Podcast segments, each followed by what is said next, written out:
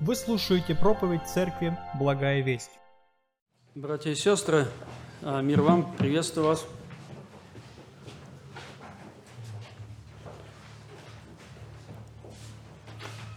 На самом деле, в такое время, как сегодня, а, публично говорить что-то довольно трудно. А, трудно по одной причине. Мы все очень по-разному переживаем вот события последних трех-четырех недель. Действительно по-разному. Кто-то внимательно следит за всем происходящим, принимает это близко к сердцу, кто-то, наоборот, старается избегать э, всех тем последних событий. Э, кто-то уже очень устал от всех новостей, а кто-то, наоборот, пытается в чем-то разобраться. Кто-то ищет ответы на свои вопросы – а кто-то избегает трудных вопросов. А кто-то покупает продукты, находится в страхе. Не знаю, видели вы или нет, сегодня уже дерутся за сахар в магазинах. А кто-то наоборот, э, так оптимистично настроен. То есть очень по-разному сегодня настроены наши сердца. И сказать какое-то слово, которое бы вот так вот легло бы в каждое сердце, очень трудно подобрать и тему, и слова – но нам надо признать факт, что наше общество раскололось на множество осколков. И я даже говорю не просто о мнениях или позициях, но о разных реакциях. Христианский мир наш тоже раскололся. И сегодня по единству Церкви Христовой нанесен очень серьезный удар. Это очень сильный удар, который продолжает наносить урон Христовой Церкви сегодня – но это далеко не первый удар, который перенесла церковь.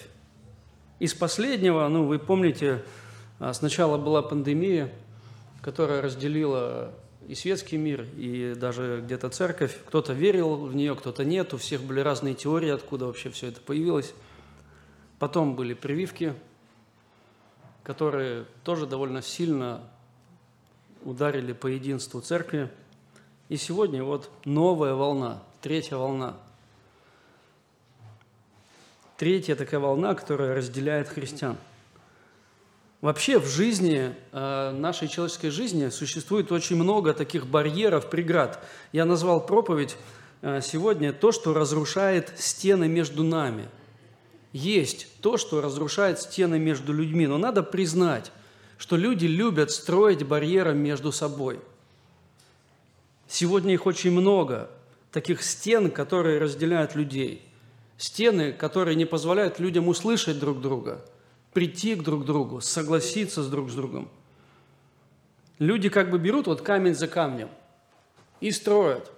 И строят между собой стены каких-то субъективных мнений, уже сформированных жизнью ценностей, каких-то убеждений, взглядов, привычек. Все это выражается в конфликтах, больших или маленьких, в обидах – которые разделяют людей между собой. Я просто удивляюсь на самом деле, насколько сегодня много конфликтов, обид и разделений среди людей. На самом деле я не пытаюсь нагнетать проблему, кто-то, может быть, скажет опять о трудностях. Нет, это наша реальность сегодня. И нам нужно ну, смотреть реальности прямо в глаза. Сегодня разделений, барьеров и стен между людьми очень много. Больше, чем три недели назад. Это точно, это факт. К сожалению, сегодняшние события разделяют даже самых близких людей. Я уже слышал о состоявшихся разводах э, в семьях, которые просто не могут прийти к какому-то общему знаменателю. Но надо признать э, реальность того, что во времена Нового Завета, когда писался Новый Завет, во времена жизни Иисуса и позже, э, таких преград и стен между людьми было не меньше, я даже думаю, больше – люди принадлежали к разным социальным классам, если вы помните. И вот эти социальные классы полностью определяли жизнь людей, вообще их функциональность, их мировоззрение и так далее. Ну, самое, наверное, простое – это рабы или свободные. Это полностью определяло их жизнь, их мировоззрение, их ценности, их культуру и так далее. Богатые или бедные, мужчины или женщины. Помните, между мужчинами и женщинами были большие-большие стены. Иудеи или язычники, помните, это противостояние – иудеев и язычников, такая взаимная ненависть. Эллины или варвары, образованные или необразованные, римские граждане и все остальные вокруг тоже были такие большие стены. Религиозная вражда, национальная, гендерная, политическая, социальная, очень долго можно перечислять. Но удивительно, что когда Иисус пришел, когда Бог принес Евангелие, когда Евангелие, которое было тайной, стало очевидным для, для многих людей, вот это Евангелие буквально раскрошило эти стены, просто раздробило их, как огромный молот, который вот взял Иисус в свои руки истину Евангелия и буквально уничтожил все эти преграды между людьми. Именно об этом и хотелось бы сегодня с вами поразмышлять. Именно по этой причине того, что между людьми были вот эти стены, было написано одно послание, послание к Филимону. Это уникальное послание, мы посмотрим с вами и увидим, как Евангелие разрушает стены, и каким способом это делается, и как Бог прославляется через это. Давайте прочитаем это послание, оно короткое, прочитаем его все, поэтому, да, за одну проповедь мы пройдем целую книгу. Давайте прочитаем это послание вместе – Филимону, первая глава. Павел, узник Иисуса Христа, и Тимофей, брат Филимону, возлюбленному и сотруднику нашему, и Апфии, сестре возлюбленной, и Архипу, сподвижнику нашему, и домашней Твоей церкви. Благодать вам и мир от Бога, Отца нашего и Господа Иисуса Христа. Благодарю Бога моего, всегда вспоминая о Тебе в молитвах моих, слыша о Твоей любви и вере, которую Ты имеешь Господу Иисусу и ко всем святым, дабы общение твоей веры оказалось деятельным в познании всякого у вас добра во Христе Иисусе.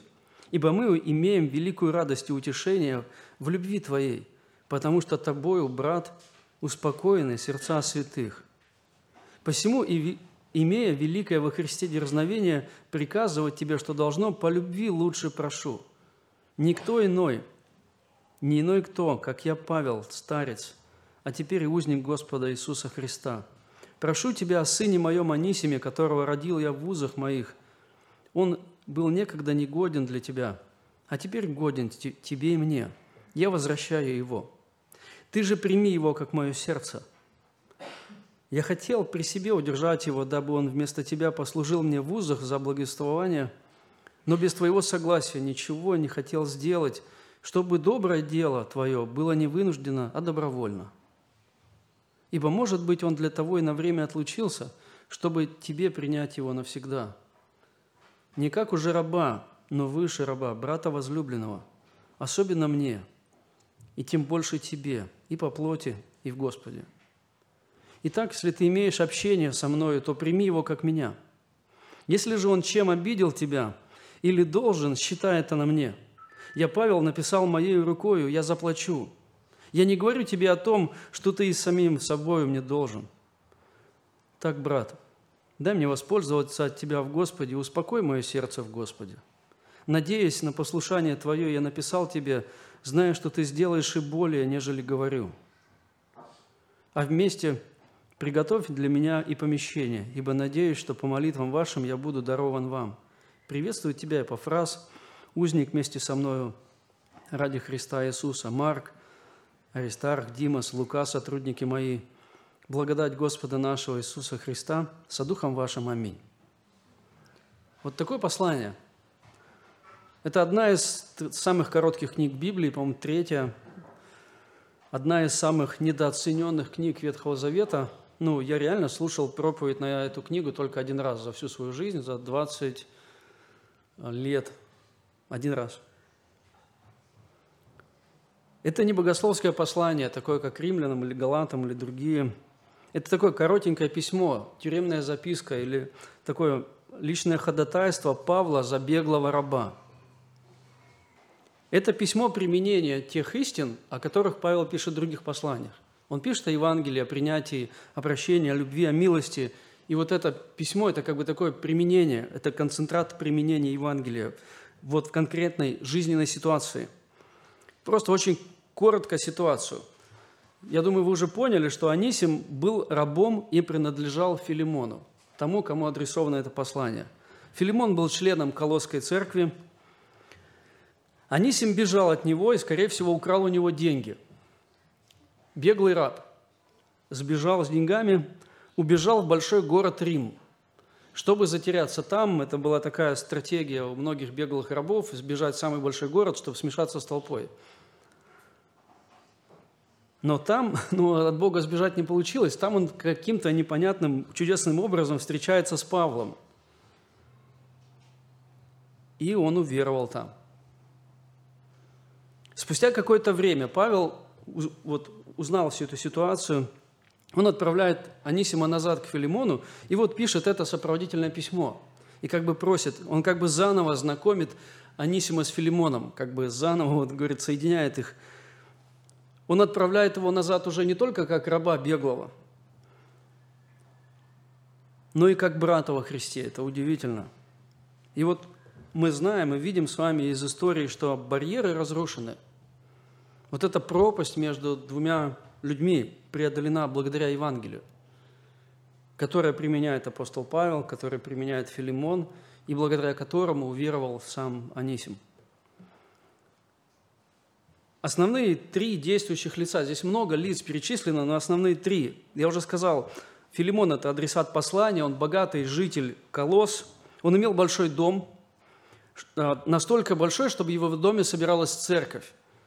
И вы заметили, уже Павел пишет, приготовь мне помещение, то есть отдели мне комнату. Явно у него была не двушка, а больше жилье. Он владел рабами, и как раз из их числа был беглый Анисим.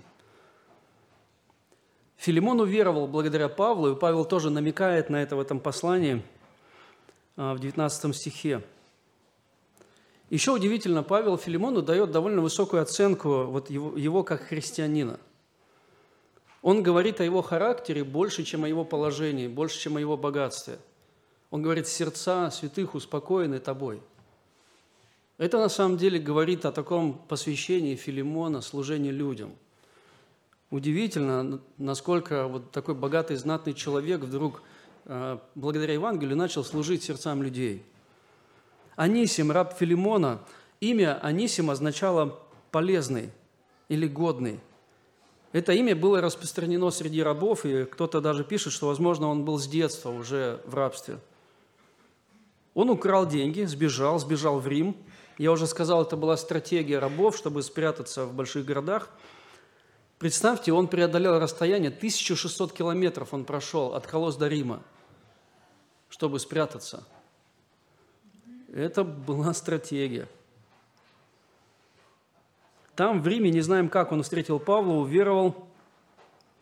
И вот попробуйте теперь обратите внимание на то, какие стены между ними, и социальные, и ситуационные. И вот еще один, еще один а, действующее лицо – это Павел, апостол, автор послания. Он пишет о себе, что он узник, он в тюрьме. И вы знаете, удивительно, что он еще старец. В этой тюрьме он пробыл около двух лет, уже пожилой, преклонном возрасте. И вот в этом а, послании нам удивительно раскрывается характер апостола Павла. А, я надеюсь, что вы заметите разницу между тем, как описывается Павел в начале своего служения. Такой достаточно сильный характер. Помните, он даже Марка не принимает. То есть где-то достаточно жесткий, ради, все ради дела, все ради миссии – и вот здесь Павел уже такой мягкий, тактичный, любящий. Удивительный характер Павла уже вот в его пожилом возрасте. Милосердие и любовь, тактичность и мудрость, миротворчество и жертвенность – это вот такие характеры Павла, которые вскрывают, которые вот вылезают в его уже пожилом возрасте. Знаете, мне бы очень хотелось, когда я буду достигать пенсионного возраста, если буду его достигать, чтобы разделить вот характер апостола Павла. Мне бы очень хотелось стать на него похожим. И сейчас мы поговорим об уроках. Вы услышали э, ситуацию, основные действующие лица, и какие уроки э, преподносит нам это послание, эта ситуация. Мы посмотрим на этих трех главных героев и поучимся на их примере. И начнем мы с Анисима – потому что он является виновником написания послания. Начнем с него. На его примере мы видим, что Евангелие ведет нас путем смирения и честности. Сам Анисим, когда сталкивается с Павлом и слышит вот эту истину Евангелия, он выбирает путь смирения и честности или путь смирения и открытости. Смотрите, смирение Анисима в том, чтобы признать себя грешником, признать себя неправым. Представьте, рабы всю жизнь жили, считая, что весь мир против них. Они же пытались освободиться, это была мечта. И вот когда наконец-таки Анисим стал свободен, он встречается с Павлом и признает себя грешником – а честность его выразилась в том, что Анисим рассказал правду апостолу Павлу о своем прошлом. Он мог бы не рассказывать все, явно мог бы умолчать. Он мог бы рассказать э, и преподнести историю так для своего оправдания. Может быть, надавить на жалость. Ну, я в рабстве всю жизнь. Ну как, ну Павел, ну пойми, ну он мог бы каким-то образом выставить виноватым Филимона. Ну, как минимум, Анисим мог бы дальше сбежать. Он мог бы отказаться возвращаться. Но мы знаем с вами, что письмо доходит до адресата, до Филимона, значит, беглый раб вернулся домой. И вот он выбирает вот этот путь смирения и честности, смирения в том, чтобы признаться – признать себя грешником, честность в том, чтобы рассказать свою историю, такой, как она есть, без, без прикрас, не выставляя а, себя жертвой. На самом деле мы все с вами анисимы. Я думаю, что многие из нас задумывались, насколько нам трудно даются уроки смирения и честности. Я думаю, что многие из вас уже думали об этом – как порой Богу нужно сжать нашу жизнь обстоятельствами, трудностями, чтобы, наконец, смирить вот такой характер человеческий, человеческую гордость. Мы не знаем, в каких обстоятельствах Анисим встретился с Павлом, возможно, он там встретился с какими-то трудностями и так далее. Мы не знаем здесь, но мы видим, что он признает свою неправоту. Как нам порой сложно признать себя неправым? Это очень трудно – но трудно наступить на горло своей гордыни и открыть свой грех. Вы когда-нибудь испытывали трудность, а, чтобы сделать шаг к исповеди? Когда одной из стратегий битвы с грехом, грех нужно обнародовать, вот вытащить наружу, а, потому что он имеет свойство скрываться – и порой мы понимаем, что мы уже сами не способны победить грех, нам нужна помощь со стороны. И вот здесь мы сталкиваемся с барьером. Нам страшно.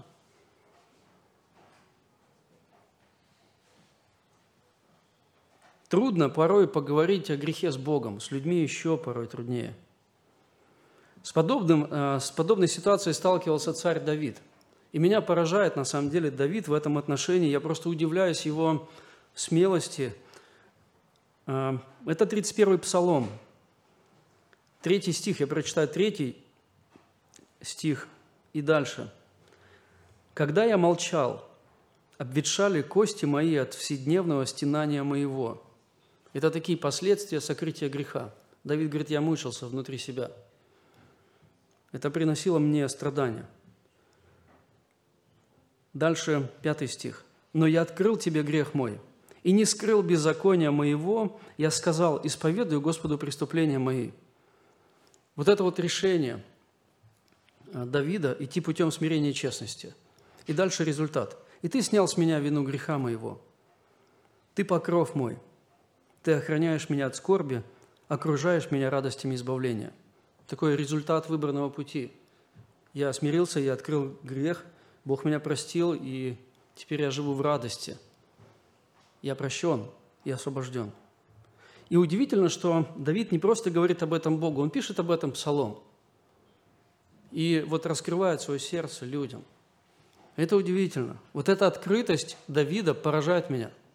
И я понимаю, что мы сегодня живем в таком очень закомплексованном обществе, где даже не принято рассказывать о своих проблемах, ну как это, я буду кого-то другого грузить и так далее. Это какая-то, знаете, такая странная ложная вежливость. Но нам нужно понимать, что очень часто мы не способны победить грех просто в одиночку. Нам нужна помощь. У меня был такой период в жизни, когда по отношению ко мне люди обходились очень несправедливо. Это был такой длительный период боли. Сильнейшие обиды, гнева внутри. Все это съедало меня, знаете, изнутри, и отношения мои с людьми рушились. По всем фронтам я считал, что я прав. И это было действительно логично, то есть я логично раскладывал все ситуации и считал, что я прав. Но поступал я с людьми по-человечески в ответ. А, как бы людям я поступал, можно сказать, платил той же монетой. Оправдываясь, защищаясь, гневаясь. Я поступал по законам человеческим, а не по законам Христа.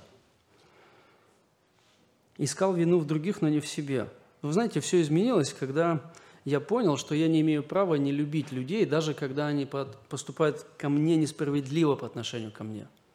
Я просто понял, у меня нет такого права платить той же монетой. Просто читая вот Писание, в какой-то момент я осознал, что люди, да, люди поступают ко мне несправедливо, я плачу им той же монетой, я не прав.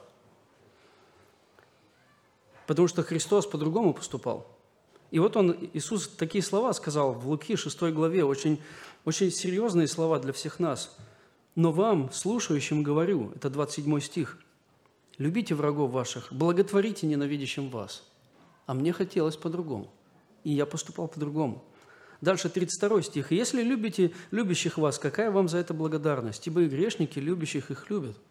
И вот здесь я понял, на самом деле, что я сегодня становлюсь как бы в разряде с, с людьми неверующими, поступаю так же, как все. Но дальше. Но вы любите врагов ваших, благотворите и взаймы давайте, не ожидая ничего, и будет вам награда великая, и будете сынами Всевышнего, ибо Он благ к неблагодарным и злым. И вот здесь я понял, мне нужно менять отношения, менять свое сердце, молиться, чтобы Бог научил меня любить. И это был очень длинный период моей молитвы. Господи, научи меня любить, когда меня не любят мы очень часто боремся за свою справедливость, вот находясь в каких-то конфликтах, недопониманиях, мы боремся за справедливость. Например, в семье, на работе, в церкви, среди друзей. И вот это сегодня очень актуально, когда люди считают, что они правы. Очень много сегодня правых людей. И очень немного людей, которые говорят, да, мое мнение, возможно, я считаю, что это так, но оно просто субъективно, я не буду судить других. Очень мало людей, которые сегодня готовы сказать, слушай, я не понимаю всего.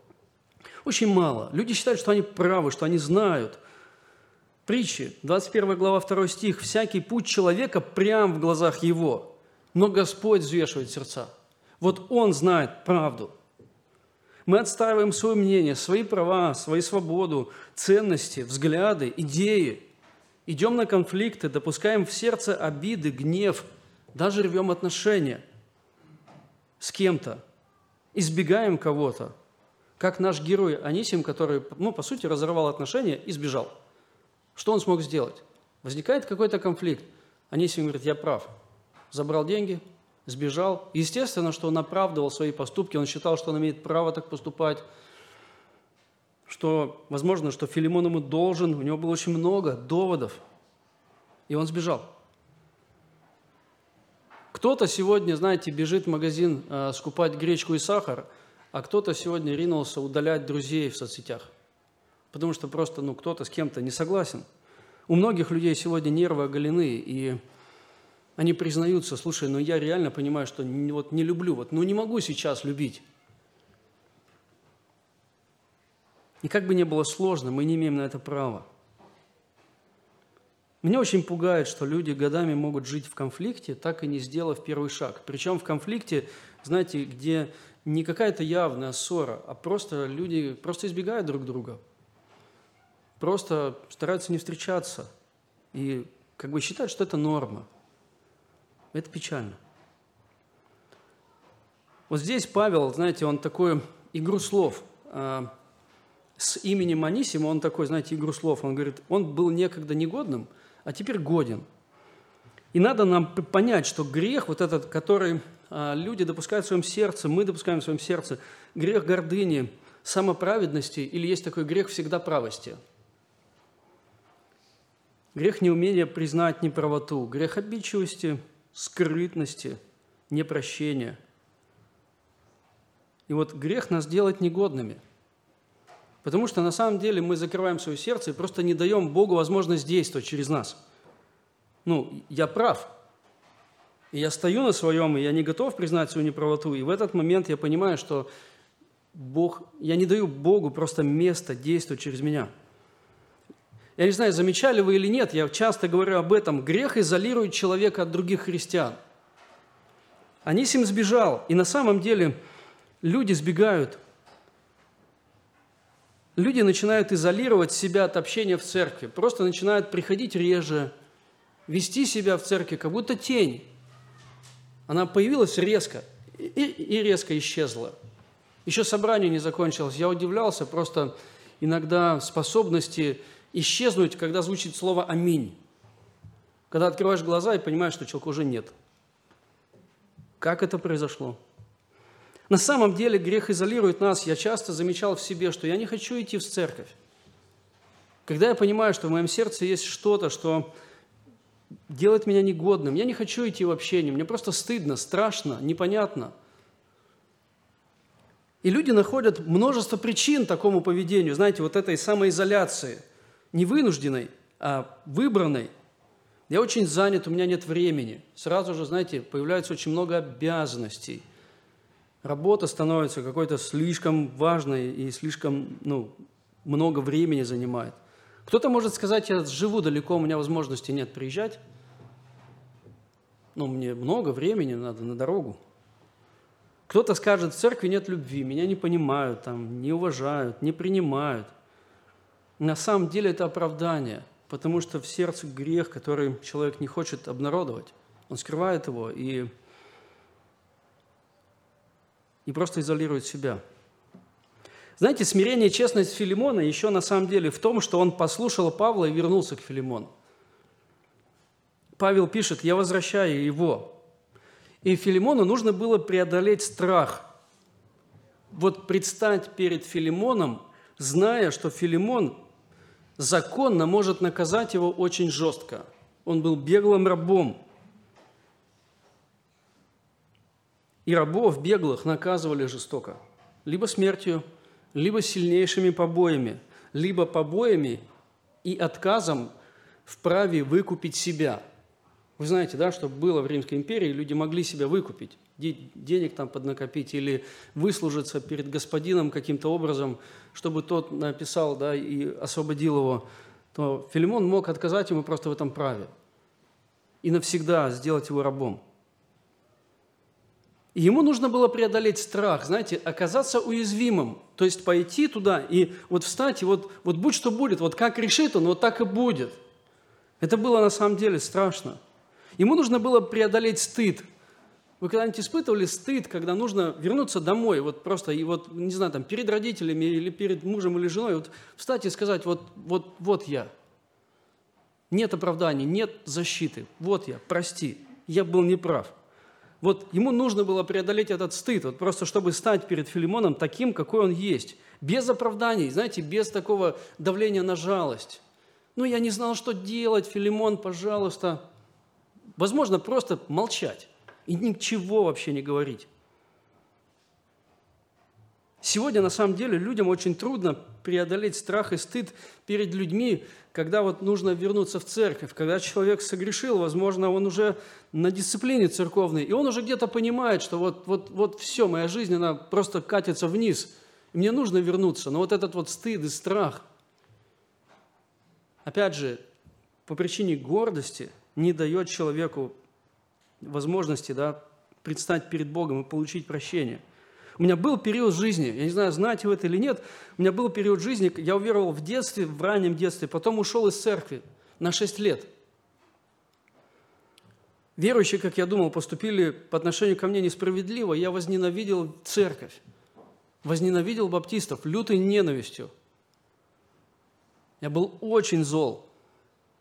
Мы очень несправедливо я все эти шесть лет относился к верующим а, парням моего возраста. Я помню, как я отваживал людей от церкви и рассказывал, какие они, извините, очень нехорошие люди. Я считал их лицемерами. Я вокруг людей, всех людей я видел виноватыми вот в том, что с моей жизнью произошло, то, в какой, то какой жизнью я жил. Но Бог, благодаря своей благодати, вернул меня обратно. И я помню тот, тот страх и стыд, когда мне нужно было первый раз прийти в церковь. Я помню страх и стыд, когда мне нужно было прийти второй раз. А еще больший страх и стыд, когда вдруг мои неверующие друзья, которые знали мои ненависти и поддерживали меня, вдруг увидели, что я иду в церковь. Это было трудно. Но я очень благодарен Богу за то, что Он вернул. Вот как-то даровал сил. И на самом деле преодолевать страх и стыд приходится и сегодня. Нам очень нужны вот эти уроки смирения и честности, смирения, уроки открытости, потому что среди нас нет тех, кто всегда прав. Среди нас нет тех, кто всегда на сто процентов во всех случаях мудр – среди нас тех, нет тех людей, которые не ошибаются. Нет среди нас тех, кто не грешит друг, друг против друга. Мы согрешаем и ошибаемся. И нам нужно вот, вот эти уроки смирения и честности, чтобы в какой-то момент преодолеть вот этот страх и стыд и сказать, я не прав, прости. Нам нужно учиться делать первый шаг, не боясь быть уязвимыми –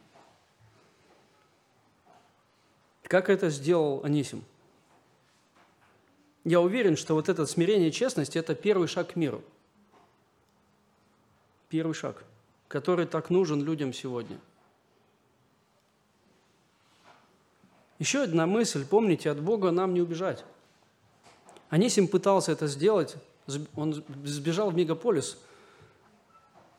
Очень большое расстояние, но там Бог его находит. Он убежал, но убежать не смог – Часто люди пытаются спрятаться от Бога. Я не знаю, замечали вы или нет, в сердце своем такие тенденции спрятаться от Бога, перестать молиться, перестать читать Писание, а, с трудом приходить в церковь, избегать общения. Как бы мы порой бежим, либо хотим переехать куда-то и думаем, вот я сейчас перееду, вот там моя жизнь вот наладится. Либо мы сбегаем вот внутри, находясь. Я вроде бы здесь, но меня здесь нет – Мы пытаемся порой сбежать, спрятаться от Бога, заглушаем голос совести. Не хотим порой разговаривать с людьми, да, когда люди пытаются даже нам помочь. Нам грех может казаться незначительным, последствия не такими горькими, а побег от, от Бога может казаться реальным выходом. Ну вот сейчас перееду.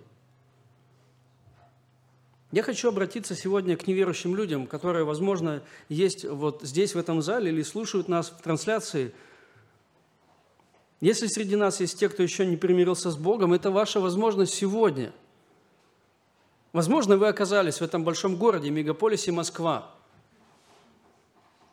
в попытке сбежать от своего прошлого, сбежать от самих себя, сбежать от Бога. Но, как люди говорят, от себя не убежишь, потому что везде себя с собой принесешь. Но Бог довел вас до Рима. Бог нас довел до Рима. И вот в этом городе, где так легко потеряться сегодня, вы слышите эту проповедь. В этом городе очень легко потеряться, но вы здесь. Каким-то невероятным путем, как Анисим встретился с Павлом, вы увидели, встретили и оказались в церкви. И, пожалуйста, просто увидеть, увидьте в этом Божью милость. Бог стучится к вам. Возможно, вы живете здесь, в Москве, и вроде бы не бегаете ни от кого, но ваша жизнь сама – это постоянный бег в поиске счастья, мира, радости, удовлетворения. Анисим тоже, сбегая, как бы представлял себе какую-то свою новую жизнь. Нам, скорее всего, он тешил себя какими-то надеждами, вот освобожусь, вот заживу. Но он встретил Бога. И его жизнь действительно изменилась радикальным образом. Вам нужно преодолеть страх и стыд и предстать пред Богом, такие, какие вы есть, чтобы обрести прощение. Второе. Мы посмотрим на Павла. И на примере Павла мы видим, что Евангелие ведет нас таким путем миротворчества и жертвенности. И как я уже сказал, а, вот этот текст – удивительно раскрывает характер апостола Павла. Просто потрясающе. Когда читаешь, честно, у меня вот даже как-то сердце дрожит, когда я читал этот текст и видел, насколько Павел добр и любящ к братьям. Но удивительно, что Павел проявляет верность Христу и служению. Он находится в тюрьме, а, скорее всего, на домашнем аресте. Ну, как минимум, на самоизоляции его стерегет э, страж.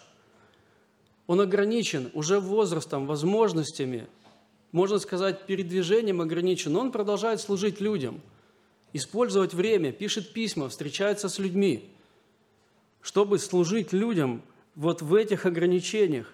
Он продолжает оказывать заботу. Его любовь к братьям, причем, заметьте, любовь к братьям, невзирая на их положение. Они, э, Филимон богатый, успешный, хороший брат. Анисим – беглый раб. Но он пишет с любовью, с такой нежностью об обоих одинаково. И вот это меня поражает, что он действительно любит обоих. Стремление Павла к миротворчеству. Удивительно, он отправляет Анисима для решения конфликта с Филимоном, хотя ему нужна помощь Анисима. И он говорит, слушай, ну я бы его хотел оставить у себя, чтобы он мне послужил. Но не могу без твоего разрешения, сделать это не могу, поэтому отправляю его назад. Жертвенность в том, что Павел на себя берет грех, э, долги Анисима и говорит, если он тебе должен, я заплачу. Считай это на мне.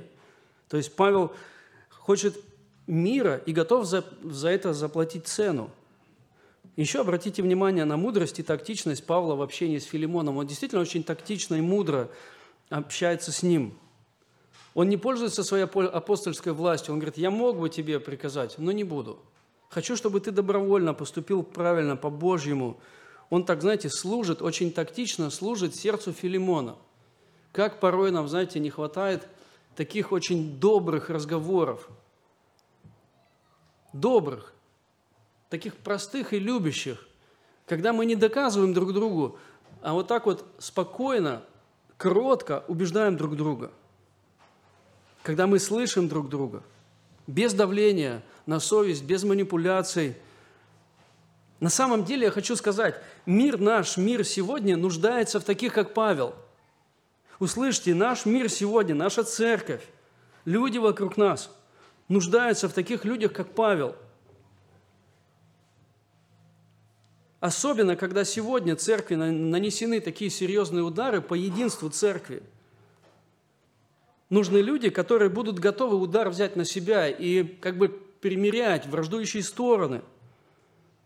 Я специально остановился на этих двух качествах, которые стоят очень близко друг к другу – миротворчество и жертвенность. Смотрите – Павел ведет двух братьев к миру и готов за это платить цену. Причем вы знаете, что бывает порой, когда люди становятся между друг другом. Есть опасность, что огонь будет на, на тебя. А, мы об этом чуть дальше скажу. Я хочу прочитать еще раз вот этот вот отрывок, а, где Павел вот а, ведет двух братьев к миру с 11 по 20 стихи. «Он был некогда негоден для тебя, а теперь годен тебе и мне, я возвращаю его. Ты же прими его, как мое сердце.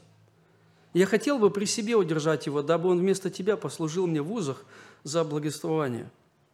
Но без твоего согласия ничего не хотел сделать, чтобы доброе твое дело было не вынуждено добровольно, ибо, может быть, он для того на время отлучился, чтобы тебе принять его навсегда, не как уже раба, но выше раба, брата возлюбленного, особенно мне и больше тебе, и по плоти, и в Господе. Итак, если имеешь общение со мной, то прими его как меня. Если же он чем обидел тебя или должен, считай на мне. Я, Павел, написал моей рукой, я заплачу. Говорю тебе о том, что ты и самим собой мне должен. Так, брат, дай мне воспользоваться от тебя в Господе, успокой мое сердце в Господе. Он делает это со смиренной мудростью, с кротостью, не пользуясь своей властью, без давления на совесть. Вот это удивительно, способность говорить, говорить мудро. Павел поступает так, как Христос. Если вы помните, то между нами и Богом был конфликт. По природе нашей, человеческой, мы злы и грешны. И мы заслуживали, на самом деле, до, вот, до спасения, которое даровал нам Христос, мы заслуживали такого справедливого Божьего наказания – Это вечные мучения. Но Бог простил нас, потому что наказан Христос. Христос пошел путем миротворчества и примирил нас с Богом, и Он заплатил за это цену с собой. Павел поступает точно так же. Он ведет их к миру и говорит, долг Анисима на мне. Сегодня, на самом деле, вот это время, это такой очень серьезный экзамен нашей веры и любви. Бог проверяет нас. Мне очень понравилось, как один брат, мой друг, написал такие слова. Бог проверяет нас на нашу человечность и христоподобность насколько мы можем любить, сострадать и, безусловно, принимать других. Так же, безусловно, как Бог принял нас. Сегодня люди настроили, знаете, огромнейшее количество барьеров и стен между собой. И сегодняшний мир э, такой, если вы посмотрите на мир общения, то это тоже боевые действия – в соцсетях развернуты огромнейшие-огромнейшие армии, которые сражаются друг с другом. Мир разделился. Но нам, как верующим людям, христианам, нужно служить всем. И тем, и другим. Независимо от их позиций или мнений. Нам нужно проповедовать Евангелие. Тем, кто считает так, или тем, кто считает иначе, или кто-то вообще видит все по-другому, или кто-то вообще ничего видеть не хочет. Нам нужно учиться – служить всем. Я верю в церковь, которая выше вражды. Я писал об этом. Я верю в церковь, которая выше мнений. Я верю в церковь, которая готова служить всем, независимо от их взглядов. Я верю Христу, который по своей милости вмещает всех и примиряет их между собой. Вы когда-нибудь задумывались, какие люди были в команде Христа, апостолы? Я думаю, что да. Рыбаки такие простые, рыботяги. Мытарь – это, по сути, предатель своего народа, сборщик налогов со своего народа. Зелот – воинствующий оппозиционер. Я думаю, ну почему именно они? Ну, можно было как бы одних рыбаков набрать. Но мог бы Христос что-то через них сделать? Да, конечно, мог. Но во Христе эти люди стали братьями, а при жизни были врагами. Там на небесах, когда мы окажемся там в небе, мы будем жить вместе, люди из всех колен, из всех народов, на единой территории, которой правит Бог, Его государство. Я хочу прочитать один текст, Откровение, 7 глава, 9 стих. «После всего взглянул я, и вот великое множество людей – которого не мог перечесть, из всех племен, из, и коленов, и народов, и языков, стояла пред престолом и пред Агнцем в белых одеждах и с пальмовыми ветвями в, в руках своих. Вот это праздник единства Божьего народа. Сегодня, вот в это время очень легко найти врагов. Очень легко даже верующим людям дать место гневу, эмоциям, панике, и самое, наверное, страшное, сегодня очень легко оправдать отсутствие любви. Очень легко найти причины, почему сегодня я гневаюсь на брата. Очень легко найти причины, почему сегодня я рву с кем-то отношения. Легко оправдать. Но меня настораживает один библейский текст. Он на самом деле как бы трезвит и заставляет задуматься – это Евангелие от Матфея, 24 глава, 12 стих. «И по причине умножения беззакония, которое сегодня очевидно для нас, во многих охладеет любовь». Во многих охладеет любовь. И один брат задает вопрос. Давайте подумаем, во многих это сколько? Сколько во многих? Ну, как минимум, это большинство. Честно говоря, это реально заставляет задуматься. Я хочу обратиться сегодня к верующим людям. Я обращался к неверующим. Теперь хочу обратиться к верующим людям, к нам во время кризиса. Пожалуйста, храните свои сердца от ненависти, от предвзятости, от обид.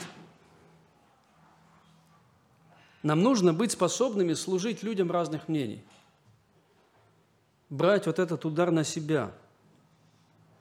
И знаете, я не говорю сегодня о безразличном нейтралитете. Речь не об этом.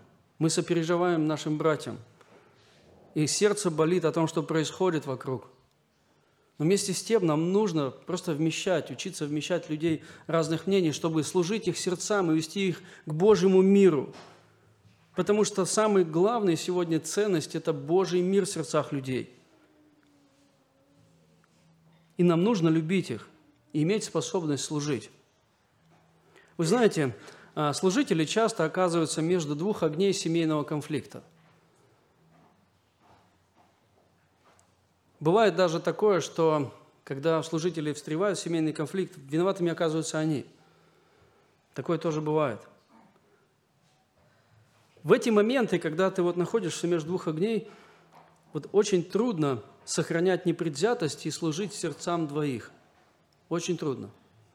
Потому что просто бывает иногда люди по своим способностям человеческим способны убеждать, а другой просто, ну не может он вот словами себя защитить. Очень разные бывают случаи – Любой пастор это подтвердит. И вот когда это происходит, когда мы сталкиваемся вот, вот с этой ситуацией, здесь, знаете, не место эмоциональным вспышкам, не место гневу, не место осуждения, точно не место крикам. Это место, где нужно разобраться, сохранить здравомыслие, любовь к обоим, чтобы служить сердцам двоих. Знаете, в такие минуты очень важно помнить, когда мы сталкиваемся с конфликтами, очень важно помнить, я тоже грешник – чтобы не кинуться осуждать кого-то, мне нужно понимать, я не лучше людей, которые сегодня воюют друг с другом. Единственное, чем я могу гордиться, это благодатью, которую Бог даровал мне, точно так же, как и им. И мне нечем сегодня похвалиться перед ними. В эти минуты важно не спешить и понимать, что главное – это мир Божий. Это не просто, знаете, нужно дать какой-то отдельный совет, а там потом договорятся – мир с людьми – это не решение проблемы, это отсутствие греха в отношениях. И поэтому, когда мы сталкиваемся с этим, нам нужно понять, нам нужно уничтожить грех. Как важно любить обоих в эти минуты и желать им блага, даже несмотря на их слова, если они начинают ранить нас. Сегодня церковь переживает такой серьезный экзамен на христоподобность, насколько наши слова будут соответствовать реальности – насколько мы сможем любить людей в столь напряженной обстановке для нашей страны. Очень удивительно, на самом деле, понимаешь, насколько вот библейские тексты актуальны. 1 Петра, 4 глава, 7 стих. «Впрочем, близок всему конец, и так будьте благоразумны и бодрствуйте в молитвах». И дальше самое важное. «Более же всего имейте усердную любовь друг к другу». Потому что именно вот в этом в сложных обстоятельствах именно любовь угасает первой. Он говорит, имейте усердную любовь друг к другу, потому что любовь покрывает множество грехов. Нам нужны апостолы Павла, этому миру нужны люди, похожие на него. Третье. Евангелие ведет нас путем принятия, прощения и принятия. Анисим пошел путем прощения, а, Филимон пошел путем прощения и принятия. Он принял раба как брата –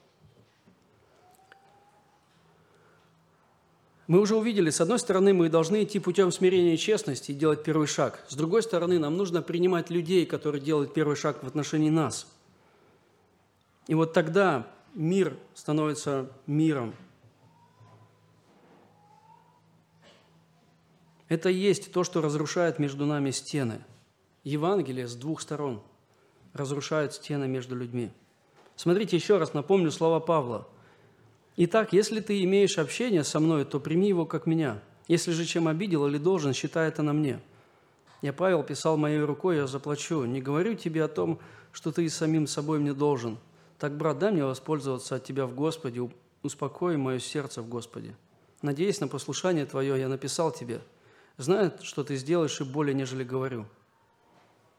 Мы понимаем, что Филимон по закону имел право наказать Анисима, и наказать очень сурово. От смерти до побоев, до отказа а, в освобождении. По-человечески Филимон мог легко оправдать это наказание, очень легко. Он также мог а, наказать Анисима, но не так сильно, а, чтобы и другим рабам неповадно было. Мог бы найти оправдание, конечно. Он мог бы простить его, но перепродать или лишить каких-то удобств в его доме. Не знаю, поселить его где-нибудь в сарае или еще что-то. Но Павел призывает Филимона идти другим путем, вот этим путем прощения и принятия, путем милости. Не только как раба, но как брата. Ты же прими его, как мое сердце, пишет Павел. Уже не как раба, но выше раба и возлюбленного брата. Это путь милости. Мы живем с вами в обществе, а, таком непрощающем обществе – кто-то может сказать, ты опять нагнетаешь, но на самом деле мы живем в обществе, в котором добродетелю постарались сделать месть. Ну просто вспомните фильмы, которые сегодня показывают по телевизору. Что-то случилось, у кого-то кого-то убили, и человек, и весь фильм, как человек восстанавливает справедливость, которую он считает нужным. Очень много фильмов, популярных сегодня, именно вот а, с, таким, с этой тематикой – Психологи сегодня очень многие говорят, что прощение нездорово само по себе. В Штатах даже есть книга, страшная книга, она называется «Токсичные родители». Автор этой книги поместила целую главу, которая называется «Прощать не нужно». Она говорит «Исцеление в непрощении». Дети должны возложить на родителей вину за все свои текущие проблемы. То есть вот взрослый ребенок сталкивается в жизни с трудностями, и он должен как бы не простить своих родителей и обвинить их, потому что ну, якобы родители в их детстве не вложили и что-то не дали им в их детстве. Автор говорит, дети должны громко заявить, я жертва, это не моя вина, я не несу ответственности, во всем виноваты другие. Ну, родители. На самом деле вот это непрощение сегодня, оно вот таким, знаете, плотным туманом просто над миром э, стоит, и это факт. С другой стороны, мы живем в обществе, где люди легко расстаются с друг с другом. Это тоже факт. Общая такая тенденция, что сегодня люди легко разрывают отношения с, друг, с другими, легко вступают в новые отношения, потом опять легко их разрывают. Статистика разводов это подтверждает. Тут не нужно далеко ходить. Сегодня легко просто вычеркнуть человека из жизни, удалить его из соцсетей, начать игнорить, не замечать, не протягивать руку – Оправдать непрощение легко. Теоретически Филимон мог найти способ, каким образом, даже где-то легально, но наказать Филимона. Нам надо признать, реально прощать и принимать, тем более принимать людей, вот как братьев, трудно, объективно. Когда против нас грешат, это больно. И люди, к сожалению, часто допускают в сердцах своих знаете, такие безобидные виды мести. Например, молчание. Я не буду с тобой разговаривать. Я однажды не говорил с женой три дня. Три дня. Я в жизни не мог вообще представить, что он такое способен. Для меня вообще не говорить это сложно. А тут не говорить три дня, и на самом деле она тоже была в ужасе. И честно, я просто был потом действительно в шоке от того, что творилось в моем сердце все эти три дня. Я же с ней не разговаривал, я разговаривал сам с собой. Я убеждал себя каждый день, почему я не буду говорить с ней, потому что в сердце была не любовь, обида, злоба. Я ужасался потом тому, что обнаружил в своем сердце. Например, другой вид мести – это отказ выполнять свои обязанности. Делай сам. Или делай сама теперь. Все, хватит. Хорош, я больше так не буду. Все. Теперь будем жить по-другому. Или, знаете, просто такое вежливое избегание общения. Здравствуйте. И ретируемся, да, в сторону. Попытка внешне сказать, да нормально все, но разговаривать не буду. То есть такие легальные виды мести. Но на самом деле Евангелие как бы не дает нам права идти таким путем, оно призывает нас идти путем прощения и принятия, то есть восстановления отношений, более того, даже в более лучшую фазу, чем они были до этого. Евангелие призывает нас рушить стены и строить мосты. И у нас вот есть этот, знаете, неиссякаемый источник прощения, у нас есть наш личный опыт. Христос простил нас. И более того, что меня всегда удивляет в нем, Христос продолжает нас прощать. Я порой молюсь и говорю, Господь, я вообще не понимаю, почему ты меня терпишь. Я не могу этого понять. Я бы не стал себя терпеть, я бы не стал строить с самим собой, я бы не стал строить отношения. Но Он продолжает прощать, продолжает принимать, продолжает любить. Мы были врагами Христу, но Он умер за нас, простил нас и восстановил отношения с нами, и продолжает это делать до сих пор – Павел пишет послание к Ефесянам, «Но будьте друг от друга добры, сострадательно, прощайте друг друга, как и Бог во Христе простил вас». Между Филимоном и Анисимом были стены конфликта, стены социального конфликта, стены греха. И вот эта история, на самом деле удивительная история о примирении непримиримого, о соединении такого несоединимого, о преодолении бездны между людьми. И вот Евангелие, оно становится таким мостом – между людьми. И вы знаете уникальность этой истории в ее финале. Филимон, богатый и успешный человек до уверования, стал таким прекрасным христианином, воплощением прощения и милости и служения сердцам людей. Потому что тобою, брат, успокоены сердца святых. Удивительная метаморфоза от такого бизнесмена к человеку, который служит сердцам людей. Анисим вор, вор и беглый раб превратился в лидера одной из самых важных церквей древнего мира. И да, вы не ослышались. Несколько десятилетий спустя один церковный лидер Игнатий упоминает престарелого епископа Ефеса по имени Анисим. Это имя, по мнению, по, по мнению ученых, было очень необычным для людей, которые занимали такие вот высокие посты, руководящие должности. А, потому что, как вы помните, это, по сути, имя-то рабское. И многие, почти все толкователи, адекватные толкователи, на самом деле сходятся во мнении, что упоминание огня, Игнатия – это именно тот Анисим, бывший беглый раб Филимона. Скорее всего, он стал во главе общины после Тимофея – стал, так скажем, следующим пастором после Тимофея, ученика апостола Павла.